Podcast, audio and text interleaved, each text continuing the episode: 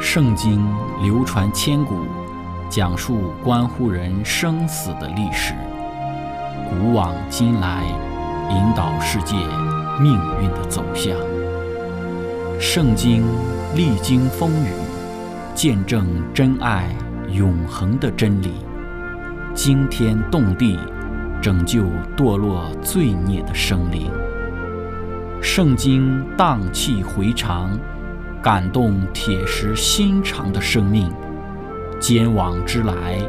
翘首以待基督的复临。希望福音广播电台圣经系列解经节目开卷有益，让我们翻开这本千古奇书，去领悟其中可以扭转人生的真理。亲爱的听众朋友，平安！欢迎您收听《圣经解经》节目《开卷有益》，我是您的朋友志成。今天我们学习的圣经是在创世纪的十一章五到第九节。经上记着说：“耶和华降临，要看看世人所建造的城和塔。耶和华说：看哪，他们成为一样的人民，都是一样的言语。如今既做起这事来，以后他们所要做的事。”就没有不成就的了。我们下去，在那里变乱他们的口音，使他们的言语彼此不通。于是耶和华使他们从那里分散在全地上，他们就停工不造那城了。因为耶和华在那里变乱天下人的言语，使众人分散在全地上，所以那城名叫巴别，就是变乱的意思。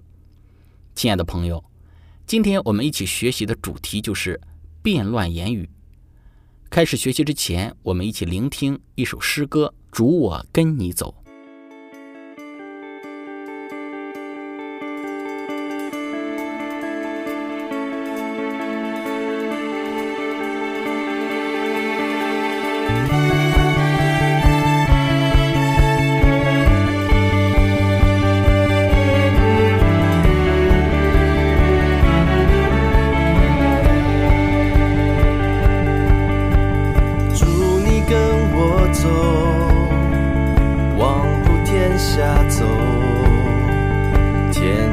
海角紧紧抓住我，祝我跟你走，望不天下走，死因有故，紧紧跟你走。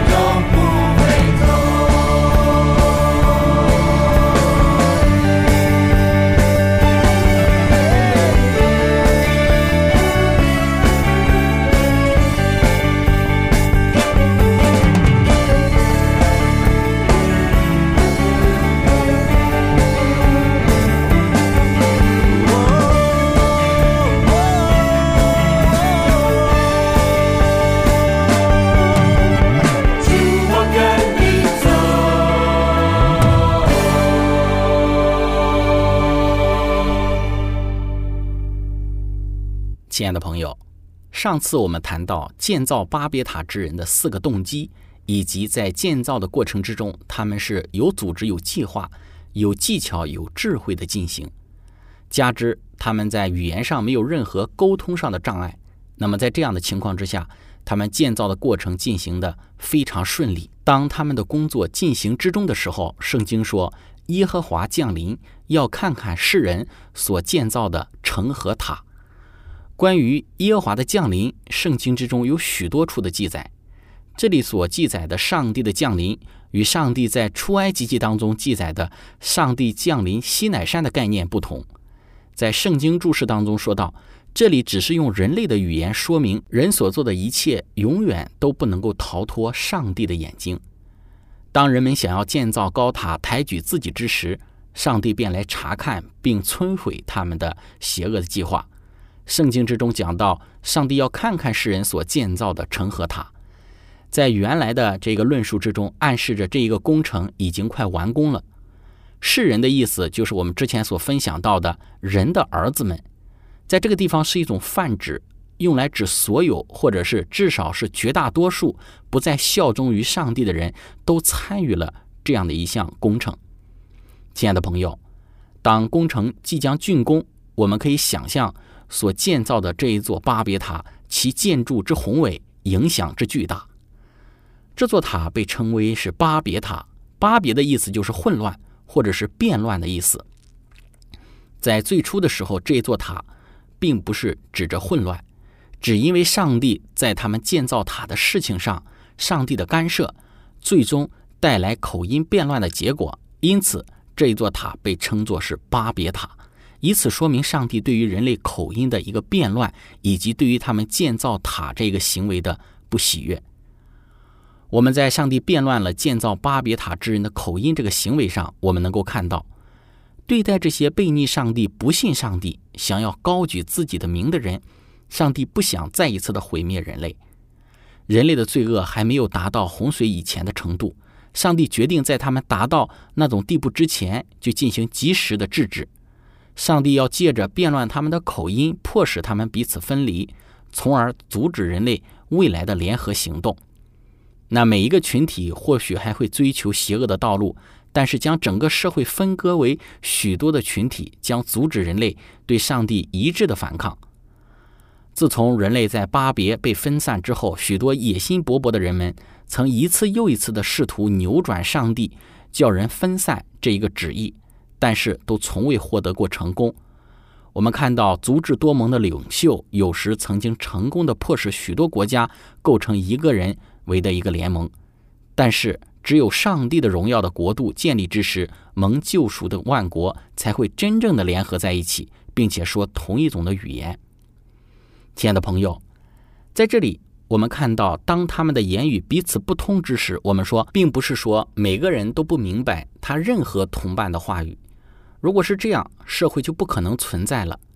当时出现了许多的部落群体，每个群体都有他们自己的语言，这就是世界众多语言和方言的起源。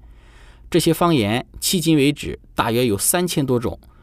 我们看到语言的分化给人类寻求政治经济的合作就造成了障碍，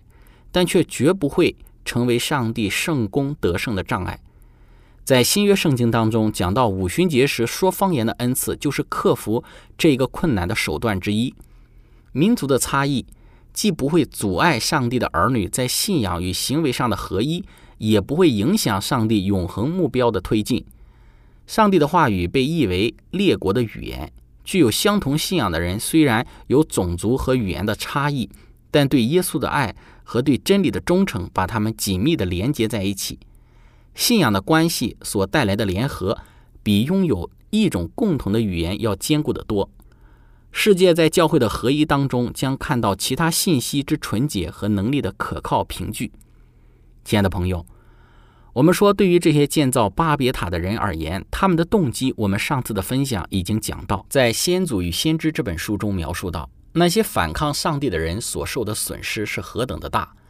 上帝原是要人在世界各处建立国家，借以把他的旨意带到各处，使真理的光对后世的人不至于朦胧不明。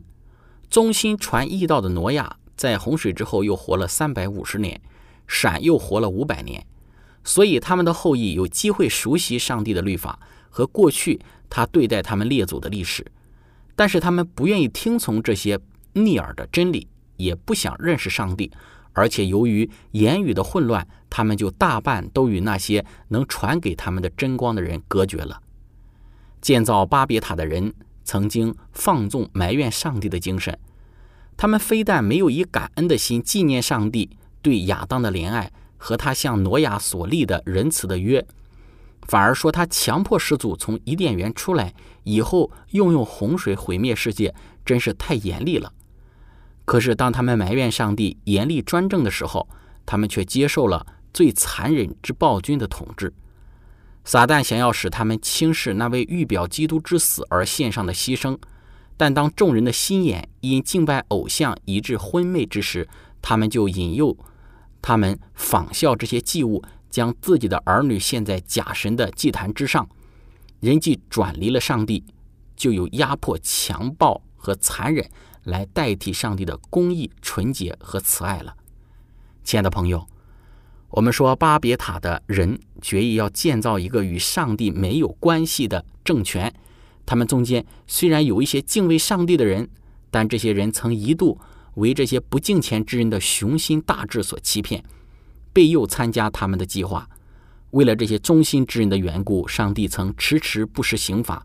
同时也要给众人机会发掘他们的真相。于是，上帝的众子竭力劝导他们放弃自己的意图，但是众人在大胆反抗上天的事情上已经完全的联合一致。如果让他们长此下去而不加阻止，则这一方在初始时期的世界就必很快的被他们败坏。他们的联盟是在反叛之中建立起来的，而所建立的国度也是为了高抬自己。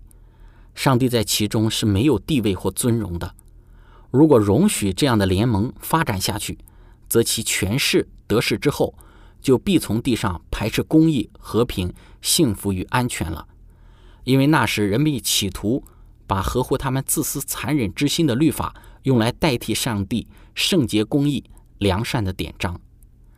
这个时候，那些敬畏上帝的人就呼求他们制止罪恶。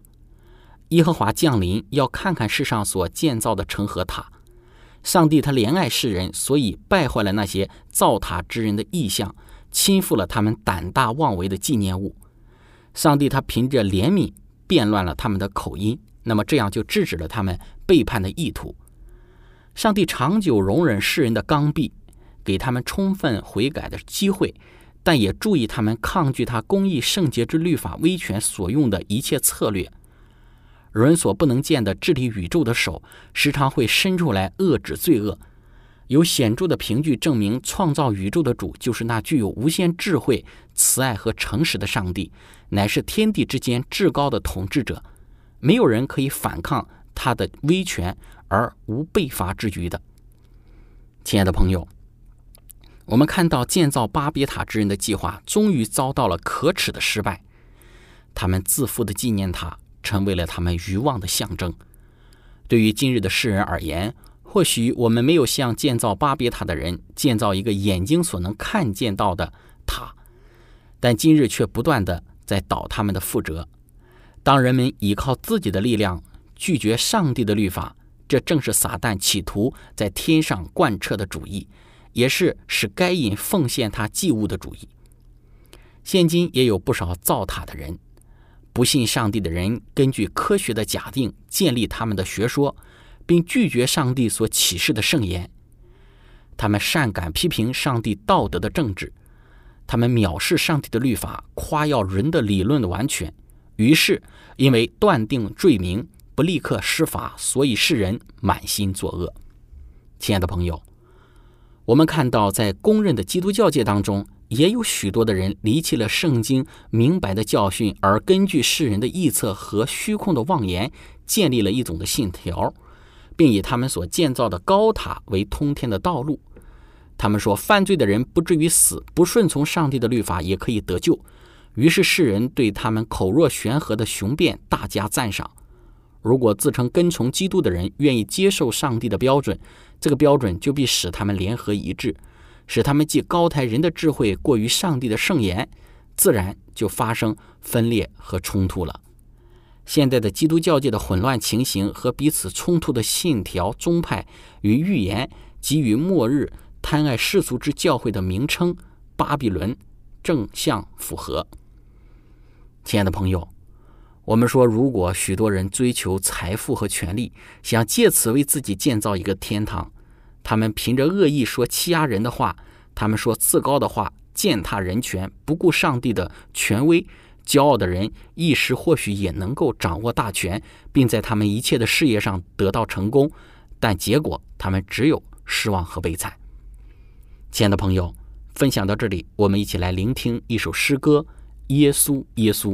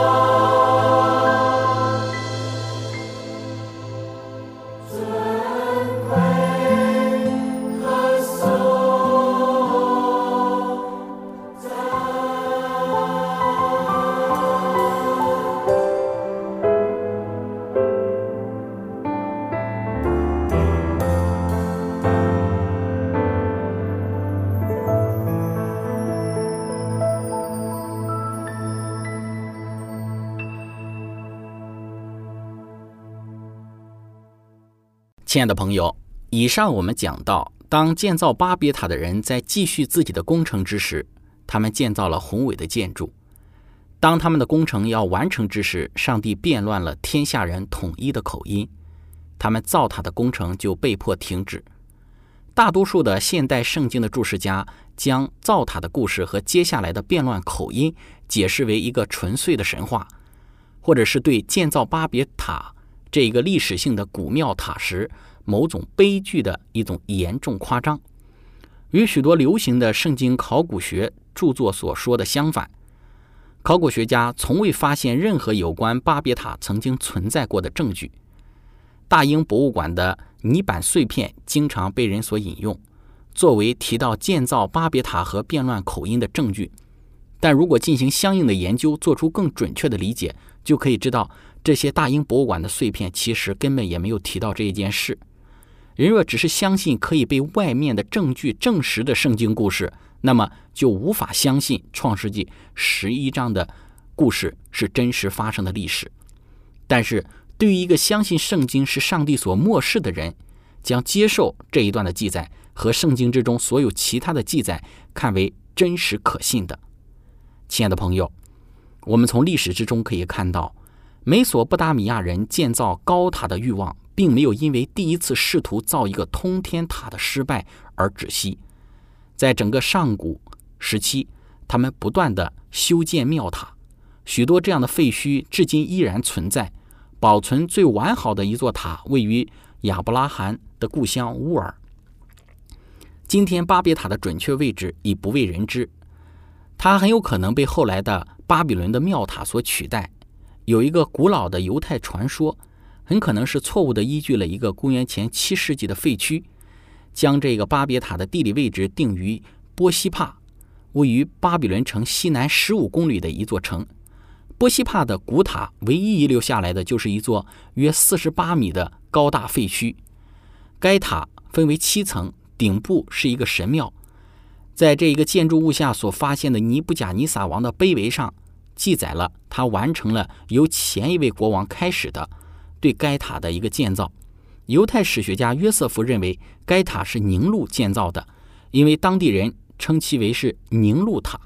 和所有的巴比伦大建筑物一样，这座塔是用砖和沥青造成的。废墟显示的痕迹表明，它在漫长的岁月之中经受过多次雷电的袭击，使上面的砖和沥青紧密地结合成坚固的硬块。几百年来，游客经常描述雷电对这一座塔的作用。他们通常提到的就是《创世纪》十一章所说的事件。但是，亲爱的朋友，我们不应该忘记，波西帕塔是在公元前十世纪由亚述巴尼帕王和尼布甲尼撒王建造的。因此呢，我们不能说这一座塔呢，虽然被称为是宁路塔，那就是《创世纪》十一章里的巴别塔。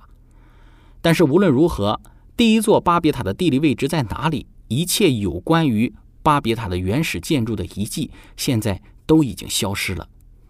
但是造塔的精神，我们说却不断的延续，直到世界的末了。恶人反抗上帝，在人定胜天的思想鼓动之下，也会一直的想要与上帝一较高低，但最终一定也会像建造巴别塔的人一样失败。而我们应该有的态度，乃是全然的相信上帝的怜悯和恩典，依靠。他为我们预备的救赎，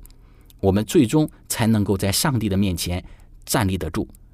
想要靠人为的一些方法、自己的技巧或者是智慧建造起来的根基，最终都会被击打。愿我们能够常常的谦卑的寻求，依靠上帝的智慧，在耶稣基督上建立我们的根基，如此我们的根基才能够稳固。亲爱的朋友。今天我们的分享就到这里，谢谢您的聆听和参与。最后，如果您想与我们有更多的关于圣经真理方面的互动，或者是您愿意与我们分享在您生活之中的见证、信仰的经历、灵修的感悟等等，